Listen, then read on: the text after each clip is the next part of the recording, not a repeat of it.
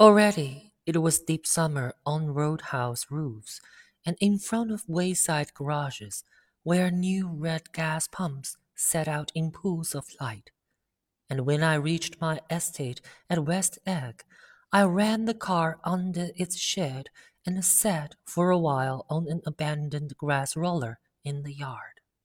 The wind had blown off, leaving a loud, bright night with wings beating in the trees and a persistent organ sound as the full bellows of the earth blew the frogs full of life.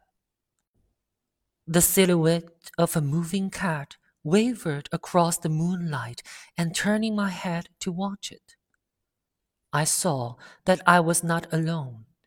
Fifty feet away, a figure had emerged from the shadow of my neighbor's mansion and was standing with his hands in his pockets regarding the silver pepper of the stars.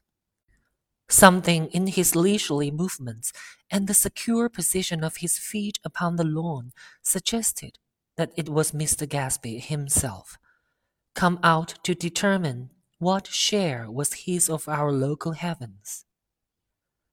I decided to call to him.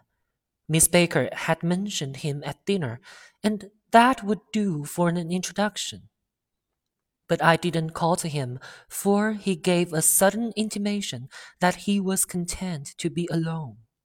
He stretched out his arms toward the dark water in a curious way, and far as I was from him, I could have sworn he was trembling.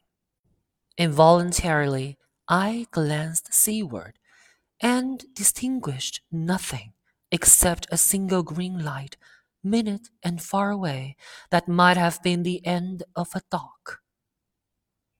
When I looked once more for Gatsby, he had vanished, and I was alone again in the unquiet darkness.